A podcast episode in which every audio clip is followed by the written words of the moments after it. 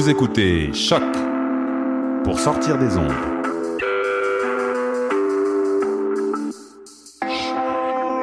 Podcast, musique, découverte. Sur choc.ca. La musique au rendez-vous.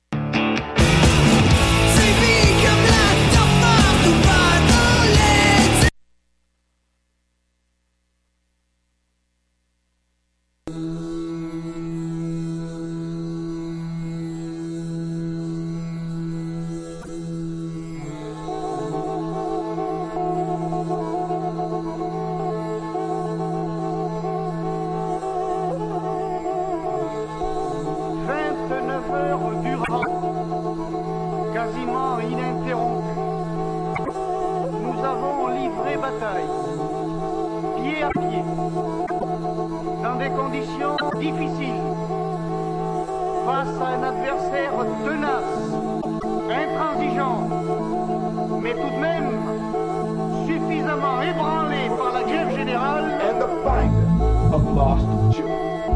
And I will strike down upon thee with great vengeance and furious anger.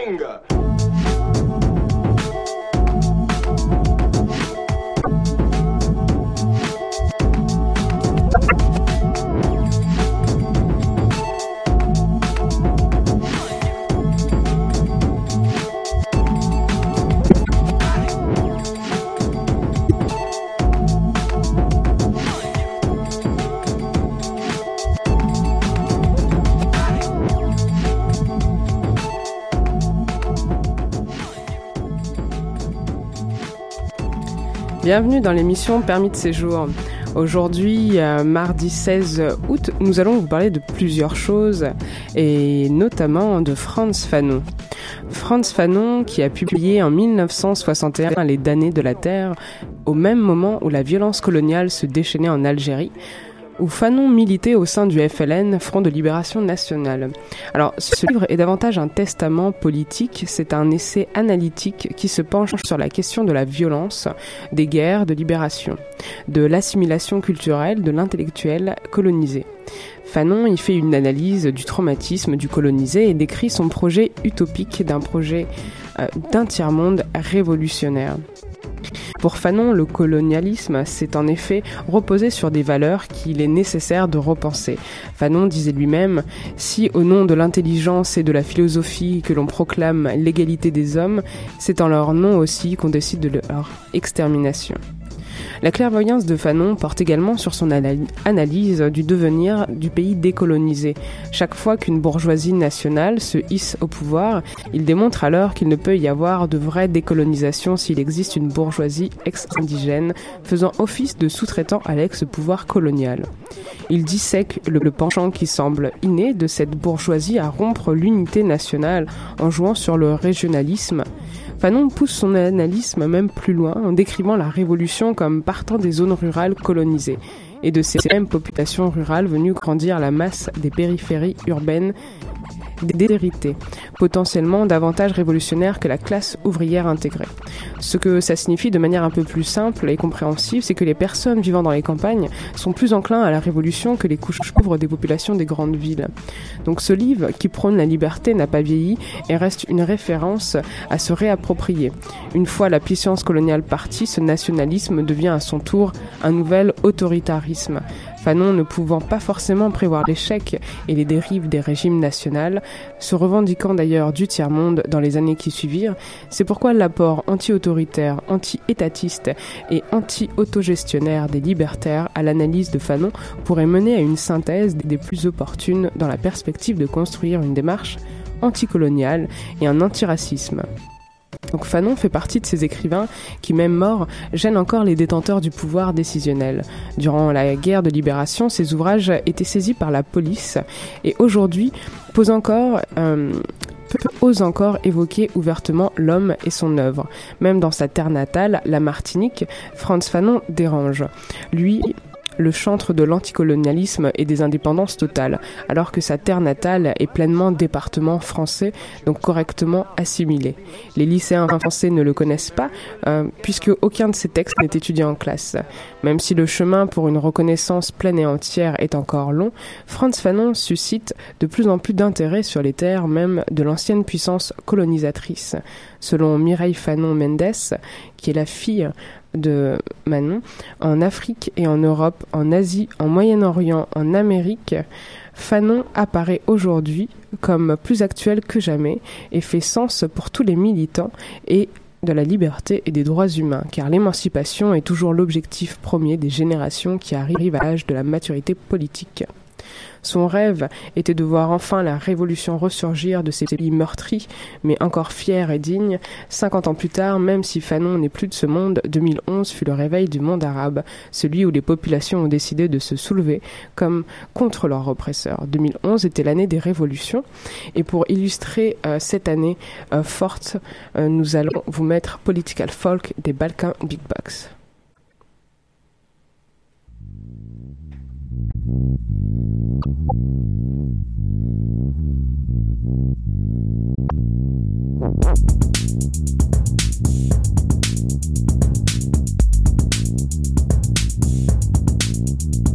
We'll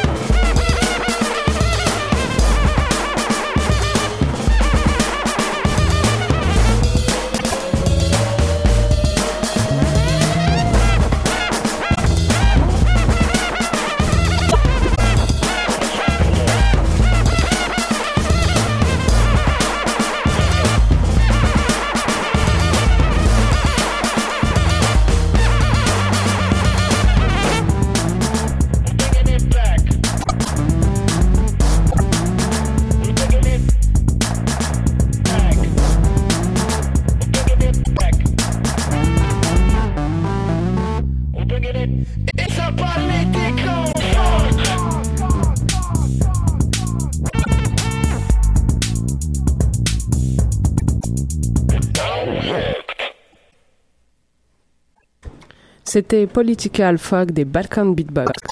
Maintenant, nous allons continuer à parler euh, des révolutions arabes, mais avant cela, je vais donner la parole à Amélie, notre nouvelle chroniqueuse de remplacement en attendant que Ossine revienne. Euh, elle va nous parler justement d'une artiste, d'un groupe de musique, et je lui laisse tout de suite la parole. Salut Amélie.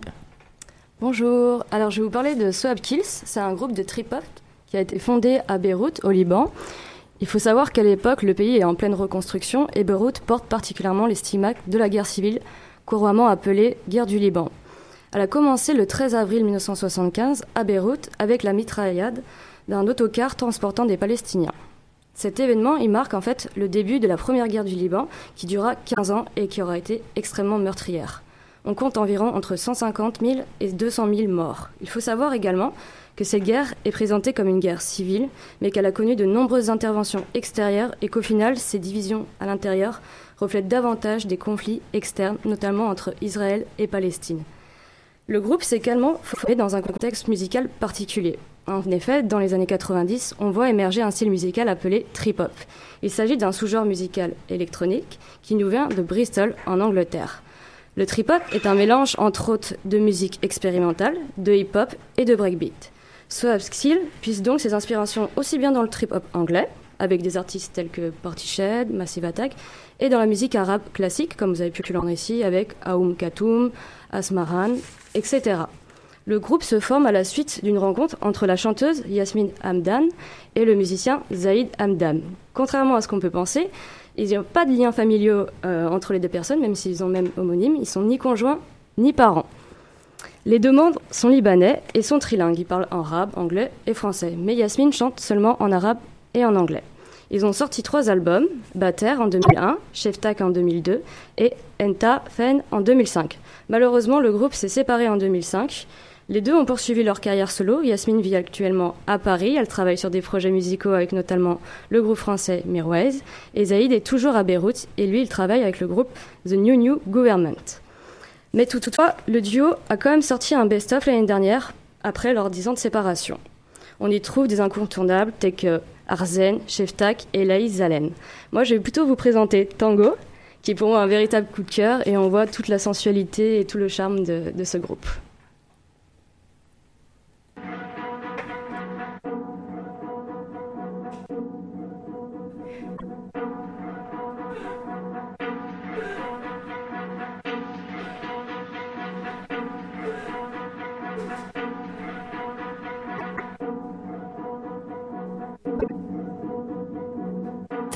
نجد المنى والغرام كفنا البعد أيام تعال قبل انقضاء الشباب وموت الحب وانقطاع الرذاب.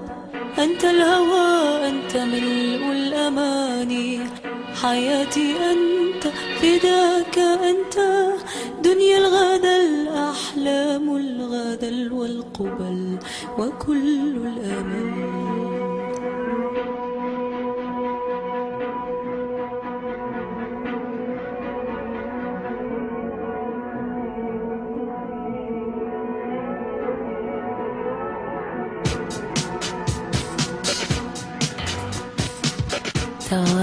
نجد المنى والغرام كفنا البعد أيام تعال قبل انقضاء الشباب وموت الحب وانقطاع الرذاب أنت الهوى أنت ملء الأماني حياتي أنت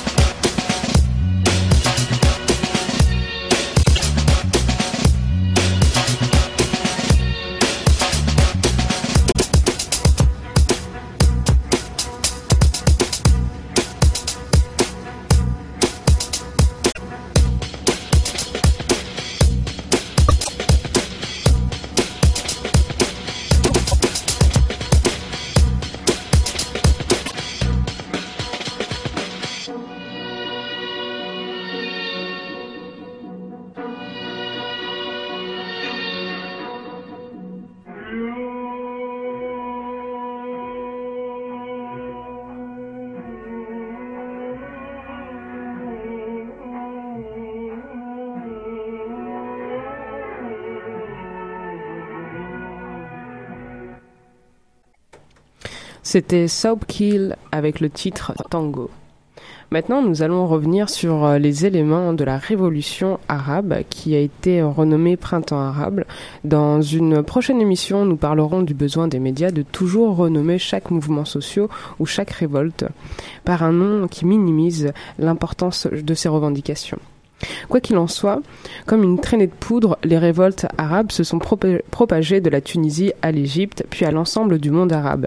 Aucun pays n'a été épargné et malgré les difficultés, une période sombre de l'histoire de la région s'achève. Ce n'est pas seulement la vie des peuples de cette zone qui a été affectée, mais aussi celle des pays voisins. Et en premier lieu, l'Europe. Toute la géopolitique de la région était à revoir. Si les armées gardent un rôle important, il faut également compter avec les mouvements sociaux et populaires qui, euh, comme l'Égypte, l'Algérie, en passant par la Turquie, ont préparé le terrain aux actuels bouleversements. Alors tout le monde a souligné la place qu'ont occupé euh, dans les mobilisations les réseaux sociaux. Pourtant, les révolutions arabes possèdent nombre de traits peu connus. Aujourd'hui, nous allons revenir sur l'un d'entre eux et en vous parlant de Telecomics, un collectif de hackers qui sévit partout dans le monde avec des membres éparpillés partout sur la planète. Alors Telecomics n'a pas de leader ni hiérarchie, ce n'est pas une organisation mais une désorganisation organisée, bien réelle qui lutte contre la censure du net dans les rues du Caire, de Tunis et d'ailleurs. À l'origine, en 2009, c'était un canal de discussion créé en Suède, notamment par euh, ceux qui ont créé Pirate Bay, pour faire pression sur la Commission européenne qui, à cette époque, travaillait sur ce qu'on appelle le paquet télécom. L'idée était de développer des arguments pour faire retirer certaines normes censées limiter la liberté sur le net. Telecomics, au début, n'était qu'un canal de discussion où les hackers se retrouvaient pour discuter. Comme ils défendaient tous l'ouverture des réseaux et de la liberté d'information, c'est spontanément qu'ils ont commencé à mener des opérations là où les dictateurs essayaient de verrouiller Internet. Tunisie, Égypte, Syrie. Derrière leurs ordinateurs, ils fournissaient les outils aux gens sur place et à ceux qui mènent le combat pour qu'ils contournent le contrôle. Facebook, Twitter et tous les autres réseaux sociaux ainsi que les fournisseurs d'accès n'ont aucun mérite sur le partage d'informations au moment des révolutions arabes. Bien au contraire, ces organisations ont collaboré avec les gouvernements dicta- dic- dictatoriales en obéissant à leurs directives de peur de perdre du marché. Alors l'obsession de ces grandes entreprises telles que Facebook, Twitter, euh, ont décidé de donner plus d'importance au profit plutôt qu'à la justice, qu'à l'intégrité et qu'au respect des droits humains. Alors non, les réseaux sociaux n'ont joué aucun rôle durant la révolution arabe, quoi qu'en disent les Mark Zuckerberg, mais c'est bien chaque citoyen et chaque citoyenne qui y sont descendus dans les rues en faisant face à l'armée et à leur brutalité sans nom que le mouvement a pu se créer. Ces citoyens et citoyennes qui, soucieux de montrer au reste du monde le traitement cruel auquel il et elle faisaient face, aidés par des collectifs tels que Telecomics, pour avoir des outils nécessaires à leur combat. C'est bien pour cela que les gouvernements ont décidé de couper toute communication, plus d'internet, plus de téléphone. En Tunisie, Ben Ali contrôlait tous les médias à l'époque. Il a été mis à mal par les blogs hébergés à l'étranger. Euh, en Égypte, c'est Moubarak qui, en revanche, a tenté de couper internet. Cela a duré plusieurs jours, puis les gens se sont déversés dans les rues. On sait comment l'histoire s'est terminée. Et puis il y a eu la Syrie où officiellement toute communication est autorisée, mais aussi enregistrée, ce qui permet aux autorités d'étudier les graphes sociaux pour identifier les dissidents. C'est d'ailleurs la même méthode utilisée par des démocrates occidentales comme les États-Unis. Cette dernière approche est rendue possible grâce à des technologies développées en Europe par des entreprises comme le français Cosmo ou l'italien Hackingtea. Alors, Telecomics, cette non-organisation sans porte-parole qui ne planifie pas leurs actions et sont à peine une centaine, grâce à eux, pourtant, des milliers de gens ont pu retrouver une connexion Internet pendant le printemps arabe. Un matin d'août 2011, six mois après la première grande manifestation qui servira de prologue à la guerre civile, quelque chose d'étrange s'est produit sur l'internet syrien. Lorsque les internautes se sont connectés, une page noire s'affichait, quelques phrases étaient écrites en arabe. Ceci est une coupure volontaire et temporaire d'Internet. Lisez attentivement le message suivant et transmettez-le. Votre activité sur Internet est surveillée. Puis une page blanche s'ouvrait. On pouvait y lire les instructions, pour utiliser des outils de chiffrement et d'anonymisation. Le but, s'affranchir de la censure et de la surveillance étatique. Un mystérieux symbole trônait dans l'entête, une étoile au centre de la lettre oméga, surplombant une pyramide entourée d'éclairs. En dessous de ce dessin, quelques mots. Nous sommes Télécomics et nous venons en paix. Au contraire, au d'Anonymous, une organisation euh, qui organise des attaques par déni de service, c'est-à-dire qu'il sature les requêtes d'un site pour le rendre inaccessible, Telecomics a pour principe de protéger le réseau dans les endroits où il, il est menacé. Ils se considèrent comme des plombiers de l'Internet et défendent avec rigueur la neutralité du réseau. À ce titre, ils ont, surtout été actifs pendant le printemps arabe euh, et se sont concentrés particulièrement sur la censure d'Internet. Alors quand le gouvernement de Ben Ali a décidé de bloquer l'accès à des centaines de sites tels que Facebook ou Twitter, en effet les activistes tunisiens y partagent des vidéos, des rendez-vous euh, ou toutes sortes d'appels à l'action. C'est sur ce terrain que Telecomics commence à mettre main à la pâte. Les agents de Telecomics aident les blogueurs à protéger leurs données en faisant croire qu'ils se connectent d'un autre endroit et créant ainsi des sites miroirs. Cela faisait déjà quelques semaines que certains sites, et notamment euh, les réseaux sociaux, étaient bloqués en Égypte. Telecomics avait mis en place des moyens permettant de contourner la censure. Euh, alors que les hackers restent dans l'inconscient collectif euh, un voyou, euh, le terme signifie en réalité bidouilleur. D'un côté de la Méditerranée comme de l'autre, on dépoussière ces antiques modems de 50 kW que l'on croyait voués au musée Télécomics avec l'aide du FDN, French Data Network, la Fédération française des fournisseurs d'accès à Internet associatif, redonne l'accès à Internet aux Égyptiens par le biais des lignes téléphoniques qui n'étaient pas coupées.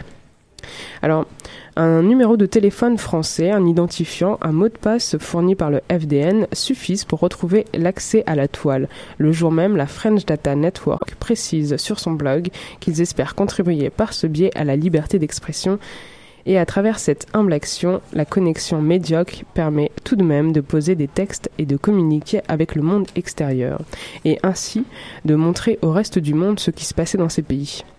Alors, en Syrie, quelques mois plus tard, c'est une autre histoire. Les agents de Telecomics ne connaissent aucun Syrien, mais leur détermination et de nombreuses nuits blanches font le reste. Et heureusement, les Syriens sont vraiment nuls en informatique. Que, euh, une blague de Bluetooth, un hacker de Télé Télécomics dans un article publié sur le site de l'Humanité. L'opération commence par un scannage complet de la totalité du web syrien pour lister tous les ordinateurs et regarder leur contenu. À la fin du mois d'août 2011, ils trouvent une faille de sécurité chez un fournisseur d'accès à, euh, à Internet local. Et à l'aide d'un script maison, ils redirigent les internautes vers une page spécifiquement créée pour l'occasion qui les guide dans le chiffrage de leur communication et leur donne accès à un chat, un chat IRS privé. Euh, en l'espace d'une heure, des dizaines de Syriens débarquent sur l'IRS. Euh, ils ont peur, ils craignent une nouvelle manœuvre du gouvernement, et c'est là que la partie la plus ardue de l'Obsyria, euh, personne qui ne parle pas syrien chez nous, mais bientôt de Syriens anglophones arrivent, Telecomics les rassure, les calme, puis les forme, et le processus est lancé. Les Syriens apprennent désormais à leurs compatriotes les rouages du chiffrement et peuvent retrouver Internet sécurisé pour un certain moment. Alors Telecomics s'est également illustré en sécurisant les blogs de dissidents, comme en témoignait Oukm, un agent de la non-organisation en septembre 2015 sur Altermonde. Il disait les mots suivants. Nous avons créé Strengthen.me, un service qui permet de créer facilement des copies des blogs menacés de censure sur d'autres serveurs de manière à garantir leur accessibilité. Son nom fait référence à l'effet Streisand. Cette sécurisation a été utile au-delà des pays dirigés par des dictateurs bien en place, comme en témoigne l'hébergement sur les serveurs du site français Copwatch, après qu'ils aient été déclarés interdits par les autorités. Donc, malgré de nombreuses actions, les agents de Telecomics restent modestes. car tout se passait derrière leurs ordinateurs, il n'était pas nécessaire pour eux de se rendre sur place. Leur mission consistait à apporter un outil, euh, pas à s'approprier un combat. On peut dire qu'ils aidaient à construire les barricades sans pour autant monter dessus, résume Oukma. Un des, membres du collectif. Et Bluetooth note, sans humour, le piratage, c'est comme des frites McCain. C'est ceux qui en parlent le plus qui en font le moins. Mais on communique, moins on communique, moins il y a des hackers invisibles qui font des trucs encore plus dingues. Donc voilà, ça c'était la partie euh, sur les révolutions arabes. Nous voulions vous parler de ce fait qui était peu connu, euh, car on a beaucoup mis l'accent sur les réseaux sociaux, alors qu'en fait c'est ce qu'il y a eu en amont qui a permis d'aller sur les réseaux sociaux. Donc maintenant je vais redonner la parole à Amélie, euh, qui va nous parler d'une cantine indienne rose de safran, qu'on va écouter tout de suite.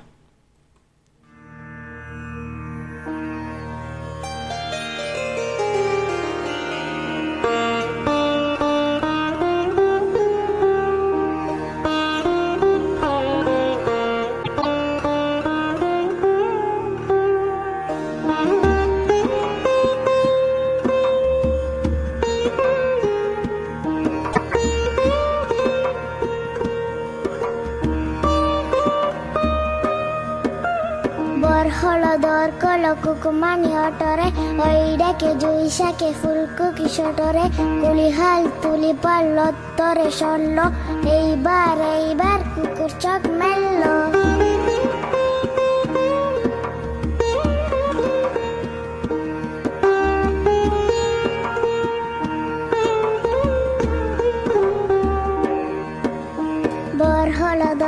লকুকু মানি অটরে ওই রাখে দুই শাখে ফুলকুকি সটরে কুলি হাল তুলি অত্তরে সরল এইবার এইবার কুকুর চোখ মেললো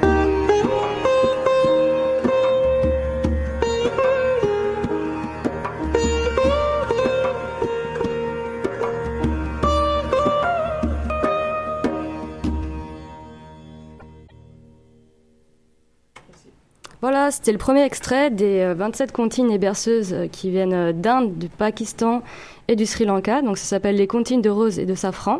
L'album il est apparu en fait aux éditions Didier Jeunesse. Le CD il est accompagné d'illustrations réalisées par Aurélia Fronti. C'est juste des dessins magnifiques, délicats et poétiques. Chaque comptine en fait est illustrée et présentée avec des paroles écrites dans leur alphabet d'origine, transcrites en latin puis traduites en français. Le livre est vraiment complet. On y trouve des mais surtout des explications, des précisions sur l'histoire, l'écriture et la prononciation de neuf langues et dialectes tels que le sranki, l'hindi, l'ourdou, le bengali et le tamoul. On doit ces explications à Chantal Grosia, qui est une musicienne et pédagogue, directrice de l'association Musique en Herbe. Cette euh, présentation est donc complétée par, euh, accompagnée en musique par Jean-Christophe, qui est un guitariste de formation. C'est la fin de l'émission. Je vous remercie du coup de nous avoir écoutés et euh, je vous souhaite une très bonne journée. À bientôt.